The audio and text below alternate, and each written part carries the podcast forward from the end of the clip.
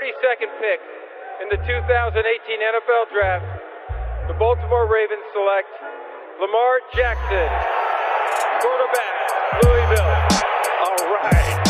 Hey! Creativity. Number two, Derek Jeter. I love me some Steph Curry. Steph Curry is the greatest shooter in the history of basketball. Curry drive, scoop layup. Oh, beauty from Steph Curry. If I play basket, I could play with LeBron without a problem. And if they need help, I'll help them. Moore told us, and now we have an altercation. Alex Ovechkin pounding away on Andrei Svechnikov, who's down. That one right there made you the greatest player of all time.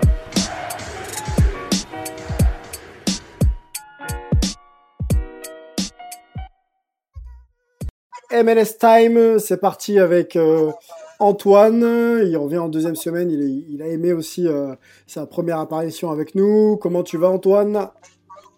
Très très bien, c'est un plaisir d'être là pour une deuxième semaine et j'ai très hâte de parler de la MLS qui commence très bientôt. Bah écoute, ça tombe bien parce que on t'a choisi pour ça. Euh, les retours étaient bons la semaine dernière. hein. Je sais pas si euh, j'avais pris le temps de te le dire, mais euh, c'était plutôt bien reçu. Donc voilà, c'est cool de t'avoir avec nous. On va parler avec toi puisque la saison de MLS reprend le 29 février, donc ça approche fortement. Les équipes sont en plein training camp et même d'ailleurs en plein match amicaux.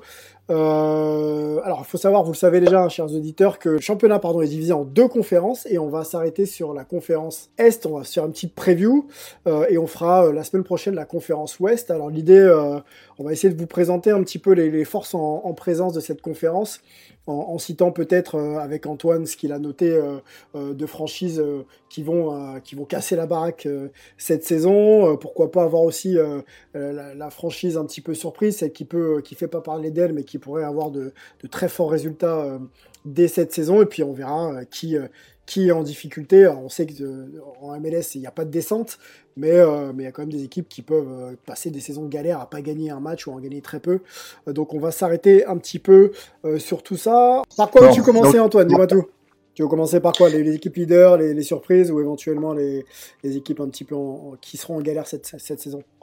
On peut commencer par les leaders, mais juste avant, je voulais dire qu'en MLS, c'est hyper compliqué de faire des prédictions, euh, puisqu'en fait, il y a le mercato d'été, qui est central en Europe, qui se joue aussi en Amérique du Nord, et en fait, en plein milieu de saison, souvent, il y a d'énormes changements dans l'effectif. Donc voilà, c'est juste quelque chose à, garder bien en tête, parce que souvent, les plus grosses stars arrivent en été et peuvent changer totalement euh, la saison. Mais pour la conférence Est, les deux gros morceaux cette année, c'est Atlanta United, qui est euh, le leader euh, de ces trois dernières saisons en MLS, qui a complètement changé les règles, euh, tout ce qui se font en termes de marketing, mais aussi d'achat de joueurs dernièrement. Et Entraîné par Franck Debourg, hein, je crois. hein. Ils, sont entraînés par Franck C'est Debourg. ça. hein. Mm. c'est ça, qui avait très très mal commencé l'année dernière. Euh, tout le monde pensait qu'il allait être licencié au bout de, euh, de quelques mois. Finalement, il s'est bien repris avec euh, un groupe de joueurs euh, très très riche, mais il a énormément perdu aussi cette saison pendant le mercato. Il y a pas moins de trois titulaires qui sont euh, partis, notamment Gian Gressel, un Allemand qui faisait ex- d'excellents bons travail euh, sur l'aile euh, sur l'aile et beaucoup de passes décisives, mais il reste quand même un trio de joueurs très connus, sûrement un des, plus connus de, MLS, l'attaquant Joseph Martinez, qui n'a jamais marqué moins de 20 buts depuis qu'il est en MLS, qui est un, Vénézuélien très petit mais très, très impressionnant, physique, et qui marque beaucoup. Avec lui, Ezequiel Marco, un jeune qui avait été acheté pour 15 millions de, de dollars. À l'époque, c'était la, la plus grosse acquisition de la MLS. Euh, est un, un jeune milieu argentin. Et puis avec lui, Pity Martinez, la plus chère acquisition de l'histoire de la MLS. Euh, il a un talent qui, normalement, est celui le plus grand en, en MLS. Lorsqu'il avait été acheté, c'était vraiment quelque chose de dingue. C'est quelque chose qui ne se faisait pas en MLS d'acheter des talents aussi chers. C'était pour 20 millions de dollars. Mais euh, il n'a pas encore trop montré l'année dernière et donc on s'attend à ce qu'il prenne euh, plus d'importance. Mais voilà, c'est le trio offensif qui va vraiment euh, pouvoir prendre, prendre la, MLS d'assaut. Et à côté de Atlanta, l'autre grand favori, c'est le New York City FC qui a fait peu de transferts cet hiver parce qu'ils avaient énormément acheté déjà l'été dernier. Ils ont un nouvel entraîneur puisque c'est la, la, fin de Dome Torrent qui était l'assistant de Guardiola et qui était venu ici entraîner dans ce club qui appartient aussi à Citigroup, donc le même propriétaire que Manchester City. Et c'est Ronnie Deila, un ancien entraîneur du Celtic Glasgow, qui est un peu connu pour être un peu fou comme euh, Jurgen Klopp, il est souvent comparé à lui. Euh, ouais. Et ils ont d'énormes talents devant, euh, Mitrita et Hébert, qui ont été achetés l'année dernière devant, et puis euh, voilà, de, derrière aussi du talent, dont euh, Maxime Chanot, un luxembourgeois, euh, mais un, aussi Maxime Morales, au milieu de terrain, qui était considéré comme un des meilleurs joueurs l'année dernière. Donc voilà, c'est vraiment le. Il avait battu aussi le record de passes décisives l'année dernière. Donc voilà, c'était une équipe très solide qui a eu peu de changements, mais qui est très stable et qui sera en Ligue des Champions aussi nord-américaine. Manchester City est privé de Coupe d'Europe là pendant les deux prochaines saisons, donc il devrait y avoir un exode massif de joueurs. Donc pourquoi pas en récupérer quelques-uns en, MLS, ça, peut, ça pourrait peut-être faire du bien à New York City. C'est possible, ça m'étonnerait un petit peu, mais euh, parce qu'il y a finalement d'échanges. Il y en a quelques-uns, mais il n'y a que deux joueurs pour l'instant qui sont partis de New York à, Manchester. Je pense à un jeune euh, qui, jouait ici, Harrison. Mais euh, ça m'étonnerait. C'est plus dans l'autre sens que les, plus vieux parfois sont partis, surtout au tout début de New York City FC. c'est plus pour installer une sorte de leur groupe mondial un peu partout, moins pour faire des échanges comme font Red Bull par exemple. Ok. Avant de te laisser développer euh, ces, points-là, on peut peut-être expliquer euh, à tout le monde, en tout cas à ceux qui ne qui sont pas encore au courant, que la, conférence Ouest est composée euh, d'Atlanta, tu l'as dit, de Chicago, Cincinnati, Columbus, il y a DC United, l'Impact de Montréal de, Thierry Henry, l'Inter Miami FC donc, hein, les Red Bull de New York, les New York City Revolution de la Nouvelle-Angleterre. Orlando City et Toronto et Philadelphie. Voilà. Donc, Toronto qui a gagné l'année dernière d'ailleurs. Oui, tout à fait. Une très très très forte équipe. Hein.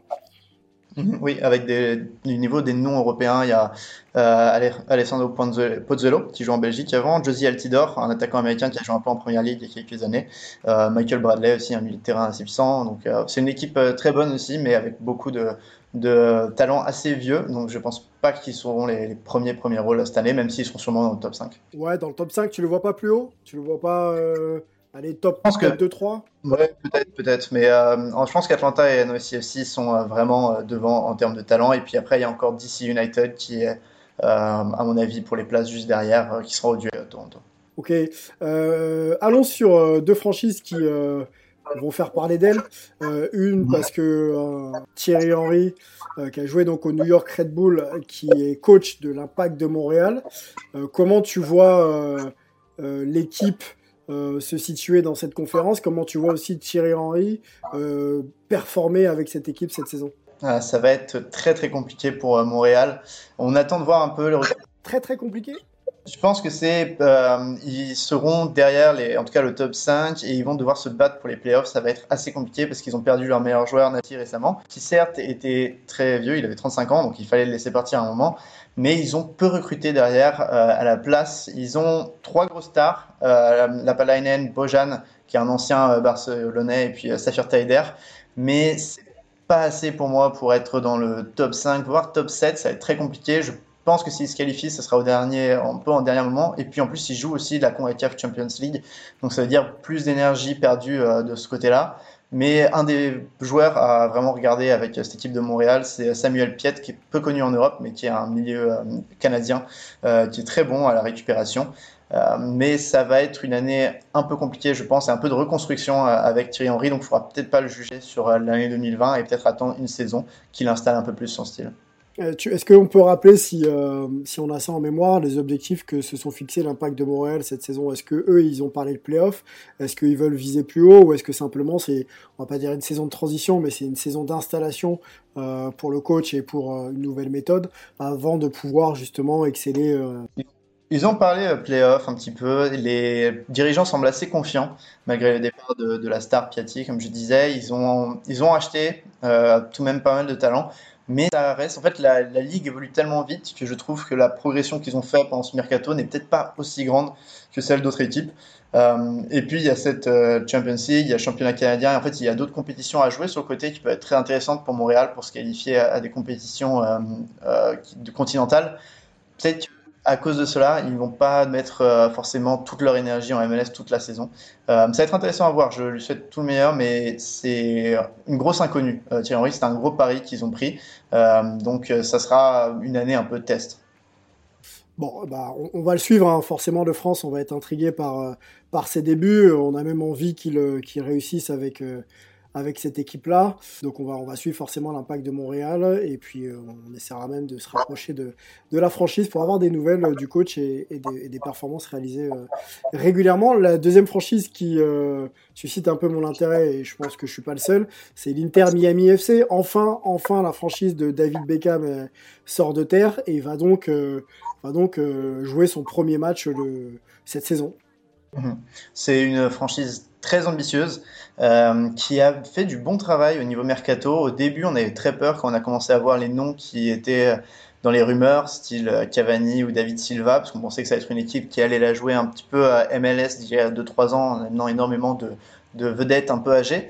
Finalement, ils ont euh, leurs spots de joueurs désignés, qui sont donc des joueurs au-dessus du salaire moyen en MLS et qui peuvent avoir accès à des salaires plus hauts qui sont vraiment limités. Euh, ils ont euh, signé des, joueurs ambitieux, Mathias Pellegrini, un, jeune milieu gauche de 19 ans, et puis surtout Rodolfo Pizarro, euh, qui a 25 ans et qui est un très talentueux meneur de jeu mexicain, qui joue à Monterrey. C'est assez fou, les médias mexicains étaient très surpris de le voir arriver à Miami en MLS. la MLS commence à prendre énormément de talent à la Ligue mexicaine, et là pour 12 millions de dollars, il a signé, donc c'est un des transferts les plus chers de l'histoire de la MLS. Et puis derrière, c'est plus pour ceux qui connaissent la MLS et qui reconnaîtront ces noms, mais ils ont réussi à aller chercher euh, de nombreuses valeurs sûres de MLS euh, grâce à de l'argent d'allocation, grâce au draft. Euh, notamment Lee Win, qui est un, joueur, un milieu de terrain qui arrive de LAFC, mais je pense aussi à AJ De La Garza, qui est vraiment un vétéran en arrière gauche, Ben Sweat, ou aussi Robles, leur, gardien de but, qui est capitaine historique des Red Bulls de New York. Donc, euh, ah oui, puis aussi un milieu de terrain, Will Trapp, qui est international américain. Donc, beaucoup de valeurs sur MLS et quelques stars étrangères surtout des jeunes. Donc, c'était un recrutement très bien fait du côté de, l'Inter Miami. Et puis, même dans l'entraîneur, Diego Alonso, qui est un Uruguayen, euh, qui a fait de très bonnes choses en, Amérique latine. Donc, euh, ils ont un peu réussi à cocher toutes les cases, si ce n'est qu'ils joueront, comme j'ai dit dans la dernière émission, très loin de Miami. Donc, on attend de voir au niveau de la ferveur populaire comment ça va un peu se, traduire. Ouais, ils seront à Fort Lauderdale, hein, c'est ça hein. Oui, ce n'est pas tout près. Hein. Tout de suite, il faut, faut, une voiture, pas, pas y aller en bus ou en quoi que ce soit. Donc, euh, c'est un peu compliqué pour viser le public de millennials que la MLS euh, d'habitude cible. Bon, on sait que David Beckham a pour ambition de recentrer euh, rapidement la franchise dans Miami. On verra, on verra comment ça évolue. L'Inter Miami qui jouera son premier match le 1er mars 23h30 heure française contre LA FC. LA FC qui a, qui, a, qui, a, recruté en attaque hein, Bradley Whitefield. Ouais, c'est ça. Ils sont à l'ouest, mais on comprendra un petit peu la, semaine prochaine. Mais c'est euh, en effet, ils ont recruté un des buteurs historiques de la MLS qui a 35 ans, mais euh, ils l'ont recruté suite à la blessure de leur attaquant euh, Adama Diomande. Mais ça sera, sera une très belle acquisition parce qu'ils avaient besoin juste d'un renard de surface. Ça marche. L'impact de Montréal débutera par contre eux le 29, le 29 février, 21h heure française contre New England et DC United sera opposé au Colorado Rapid, pareil le 29. 29 février, donc dès le 29, on aura déjà des équipes qui seront où elles en sont, euh, avec des premiers matchs plutôt, euh, plutôt intéressants à jouer. Euh, équipe surprise ouais, une équipe, ouais, une équipe surprise. J'ai prévu de parler un petit peu de, de Columbus. Euh, qui est une équipe qui est un peu sous les radars normalement, qui est euh, stable, mais euh, qui avait l'année dernière pas forcément eu, enfin ils ont terminé dixième, ce qui n'était pas trop mal, mais ils ont sorti le chéquier cette année pour faire pour faire signer Lucas Zelarian, qui est un Argentin numéro 10 qui arrive de de Tigres pardon en Liga MX, donc le club de, de Gignac. et c'est encore une fois les, cette année vraiment ça a été euh, les clubs un petit peu dans le ventre mou qui ont commencé à investir énormément. Euh, et Columbus l'a fait en achetant ce Lucas Zelarian et puis aussi Darlington Nagby qui est un international américain qui jouait à Atlanta et qui voulait rejoindre son ancien entraîneur euh, à Portland, là où il a été révélé, et donc son ancien entraîneur qui est maintenant à Columbus. donc c'était vraiment deux signatures très très intéressantes. Ils ont perdu du monde. Je parlais de Will Trapp qui arrivait à Miami, c'est un joueur qui jouait avant à Columbus mais ils ont vraiment euh, paire d'attaquants très très intéressants avec euh, Jesse Zardes, un international américain connu pour sa vitesse, euh, Zelarian comme je disais, et puis un milieu de terrain entre Arthur et, Darlington Albi qui est très intéressant. Euh, Columbus c'est un club un peu survivant puisqu'il devait être relocalisé il y a deux ans. Et finalement, grâce à des lois régionales et grâce à un nouveau groupe d'investisseurs, ils, ont réussi à garder une équipe ici malgré la relocalisation de l'équipe à, à Austin. Donc, c'est pour les fans une année un petit peu de réjouissance. C'est l'année où il y a les nouveaux propriétaires, ils ont commencé à investir, ils commencent à relancer la franchise. Et ils ont pour projet d'avoir un nouveau stade d'ici à 2022, plus au centre de la ville. Là, ils jouent au Map, Free Stadium, 20 000 places à peu près. C'est ça, ouais. Et ils veulent en, construire un nouveau, donc euh, plus au centre-ville. Donc voilà, c'est une, une année plutôt sympa pour les fans. Il y a vraiment moins d'affluence ces dernières années, donc on espère que ça va revenir un petit peu. Mais ils ont une équipe compétitive, aussi d'excellents euh, défenseurs comme euh, Valenzuela qui a été blessé très longtemps, et puis un gardien Room qui, est, très bon, qui a été très bon à la Gold Cup notamment cette année. Donc vraiment des, bonnes chances du côté de Columbus et je les vois bien intégrer le top 5, même si ce sera un peu surprise. Tout comme juste un petit mot pour leurs rivaux, le FC Cincinnati, qui ont euh, fait énormément d'investissements aussi, euh, notamment en cherchant un, numéro 10 en première ligue, Locadia, qui était à Brighton. Euh, ils l'ont après 5 mois, puis après ils devraient l'acheter pour 10 millions. ils ont énormément investi. Cincinnati, ils sont débarrassés de beaucoup de joueurs. Ils avaient eu l'année dernière la saison la plus mauvaise de l'histoire de la MLS. Ils avaient énormément pris de buts. trois différents entraîneurs sont passés. J'ai l'équipe, hein, hein, ils ont débuté en 2019. Hein. Oui, c'est une équipe toute jeune euh, qui, euh, pour sa période d'expansion, avait, avait complètement raté. Euh, et donc, ils se reconstruisent entièrement cet hiver. L'entraîneur assistant est français, d'ailleurs, Johan Damet, et il avait été intérimaire pendant quelques matchs l'année dernière. Mais une équipe ambitieuse sur le papier, Cincinnati, énormément d'investissements et on attend de voir ce qu'ils font. Ce sont les rivaux de Columbus, donc ces deux équipes de l'Ohio sont vraiment à surveiller. Ok. Tu parlais de rivalité justement avant d'aller peut-être sur l'équipe qui, qui, selon toi, va un peu galérer cette saison. Euh, comment tu situes un petit peu les rivalités euh, qui existent en MLS euh, je, pense aux deux équipes maintenant de Floride, Orlando mhm. et Miami, les deux de New York. On parlait d'ici United et Columbus. voilà, comment, pardon, de Cincinnati et Columbus. Comment, comment ça se situe aujourd'hui les rivalités? Est-ce que les derbies existent? Est-ce que c'est chaud? Est-ce que ce sont des matchs à, tout prix à, à, gagner, en tout cas à ne pas perdre? Est-ce que c'est un peu comme en Europe alors c'est euh, très intéressant que tu dis ça, c'est une culture qui a vraiment augmenté ces dernières années, parce que forcément à chaque fois que tu ajoutes une expansion, tu as un nouveau derby euh, probablement quelque part. Le plus gros derby récemment qui s'est créé, celui de Los Angeles, entre le LAFC et le LA Galaxy, puisque euh, tu as d'un côté le LA Galaxy, c'est vraiment les stars et ceux qui ont révolutionné la ligue à coup de Beckham, à coup de Zlatan, à coup de Chicharito. Et de l'autre, le LAFC a réussi à s'implanter directement en centre-ville avec un groupe où il y a des stars comme Magic Johnson ou Will Ferrell. Et euh, c'est un peu le LA Galaxy est pardon, assez excentré. Ils sont à une heure de voiture un petit peu de Los Angeles. Donc tu as un vrai duel à Los Angeles entre ceux qui sont dans la ville et les historiques du Galaxy.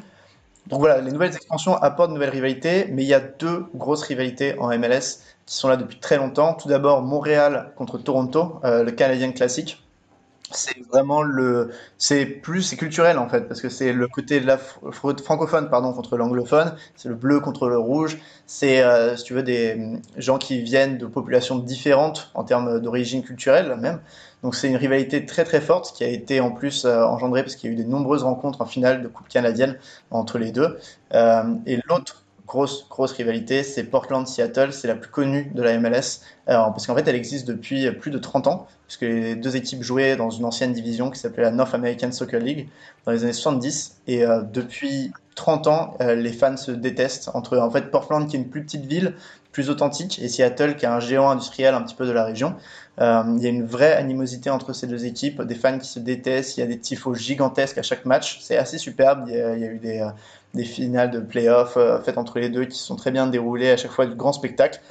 Euh, et il y a vraiment de la légende puisqu'il y a 30 ans d'histoire derrière. Euh, donc voilà. Et si on peut en parler vite fait d'une dernière, la, rivalité de New York entre le NYCFC et les Red Bulls, c'est quelque chose d'assez vieux et c'est un peu compliqué parce que les deux équipes ne sont pas super populaires en MLS par rapport à des équipes comme Seattle ou Atlanta.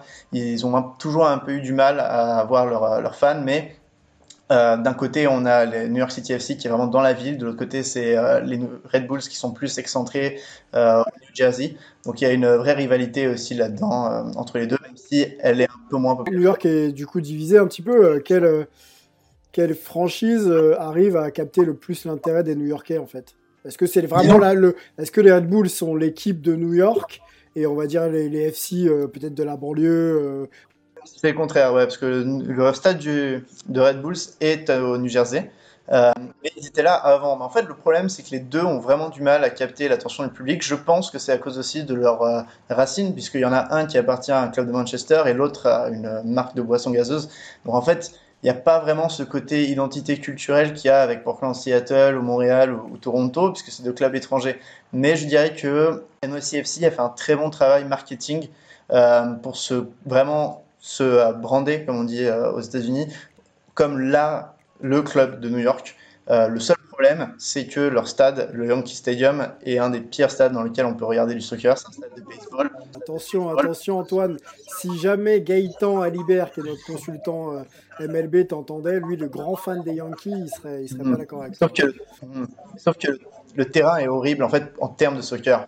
Euh, Non, mais en termes de soccer, pas en termes de, de- de géographie, d'architecture ou quoi que ce soit. Mais euh, est- apparemment, c'est une expérience horrible de regarder un match de soccer dedans parce que le terrain n'est pas aux bonnes dimensions. euh, les, les fans sont loin. C'est pas vraiment terrible. Ils ont essayé de 30 000 places en tout cas. Essayé de trouver un, un stade depuis des années, mais sauf que c'est très compliqué de construire à New York. Et ils veulent pas être en banlieue parce que leur image, c'est l'image de la ville.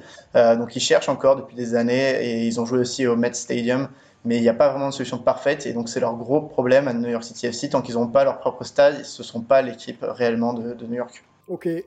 Euh, rapidement, une équipe euh, qui va galérer cette saison selon toi? Alors, selon moi, c'est le Chicago Fire. Euh, le Chicago Fire a eu euh, des années compliquées puisqu'ils jouaient en banlieue à Bridgeview.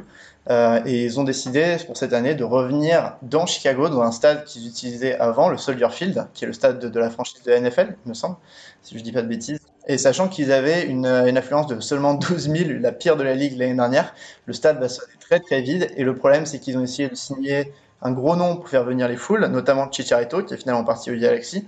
Euh, et finalement, ils n'ont pas grand-chose. Euh, ils ont amené euh, de Saint-Etienne, ceux qui suivent la Ligue 1 connaîtront, euh, Robert Beric, qui, euh, qui jouera normalement en tant que numéro 9 cette année. Mais derrière, ils ont perdu Bastian Schweinsteiger, ils ont perdu Dax McCarthy, ils ont perdu Nicolas Gaëtan, des grands joueurs qui ont fait un petit peu le enfin, succès moyen euh, l'année dernière, mais euh, Kataï aussi, et puis Nikolic qui était leur numéro 9. Ils ont perdu des grands joueurs, euh, comme euh, je pense à Bastian Schweinsteiger, qui est parti, qui lève quand même un gros trou dans le vestiaire, j'imagine. Dax McCarthy, Nicolas Gaëtan, qui a été euh, pas récupéré, qui est parti à Lille, il me semble. Euh, et puis derrière, ils n'ont pas recruté grand monde. Ah, ils ont perdu aussi Nikolic, qui était leur euh, numéro 9, et puis Kataï, un, un ailier. Ils ont perdu énormément de titulaires, ils n'ont pas fait venir de grosses stars. Ils sont basés, comme j'ai dit, à un Beric, et puis après, euh, des joueurs euh, moins connus. Donc c'est très compliqué. Ils ont un nouvel entraîneur aussi, Raphaël Vicky, euh, qui était entraîneur chez les jeunes américains. Donc il n'y a pas de gros nom, pas de gros nom sur le banc non plus. Euh, une arrivée dans un nouveau stade qui va sur très vide. Ils ont changé leur logo ce qui a créé euh, une vraie polémique parce qu'il n'est pas très bien réussi et le dernier était assez euh, iconique parce que c'est un club qui est dans la ligue depuis 98 quand même. Donc c'est assez terrible. Il y a beaucoup de choses qui ne vont pas avec le Fire. Je pense que cette année, il va falloir. Ils ont, ils ont déjà parlé de peut-être re- rechanger le logo. Donc il y a énormément de choses qui vont. Ils ont de transition, quoi. En tout cas, pour l'instant, il faut simplement essayer de se construire Mhm. ou reconstruire une identité pour ensuite euh, tenter de, de performer euh, à chaque sortie. C'est ça, mais l'idée était un peu de construire sur euh, l'année prochaine, enfin sur cette année, de pouvoir arriver en grande pompe dans le nouveau stade. Finalement, ça semble que ça va être très compliqué. euh, et je pense- Tu prends je- des joueurs référencés en Europe, je pense à Bastian euh, Schweinsteiger. Euh, c'est peut-être pour euh, consolider quelque chose, créer une identité, et puis ensuite euh, arriver avec un projet peut-être un peu plus ambitieux, plus jeune, pour lancer une nouvelle dynamique, quoi. Mais ça n'a pas l'air d'être le cas. hein. Non, mais ça n'a pas recruté comme Atlanta l'a fait avec des jeunes sud-américains il y a quelques années où euh, le LAFC, là, ils sont pas allés chercher ça euh, tellement. donc c'est très compliqué et il y a vraiment aucun nom qui fait vraiment peur sur ce, sur, euh, ce 11 titulaire. Donc je suis pas du tout optimiste pour eux. Je pense qu'ils termineront entre la 10e et 13e place, euh, grand max. Ok, ben, c'est plutôt complet. Euh, Antoine, je te remercie. Mhm. Pas de souci, c'était un vrai plaisir. Hâte de faire la conférence Ouest la semaine prochaine. Eh ben, on se retrouve euh, pour la conférence Ouest la semaine prochaine. Il y a encore pas mal de choses à dire. Les deux équipes d'LA notamment qui vont vouloir euh, avoir la suprématie de Los Angeles et, et voir plus. On vous donne rendez-vous donc la semaine prochaine pour parler de MLS. Merci beaucoup. À bientôt. Ciao. With the 32nd pick in the 2018 NFL Draft, the Baltimore Ravens select Lamar Jackson, quarterback, Louisville. All right. hey! Creativity. Number two, Derek Jeter. I love me some Steph Curry. Steph Curry is the greatest shooter in the history of basketball. Curry drive, scoop layup. Oh, beauty from Steph Curry. If I play basket, I could play with LeBron without a problem. And if they need help, I'll help them. Moore told us, and now we have an altercation. Alex Ovechkin pounding away on Andrei Svechnikov, who's down. That one right right there made you the greatest player of all time.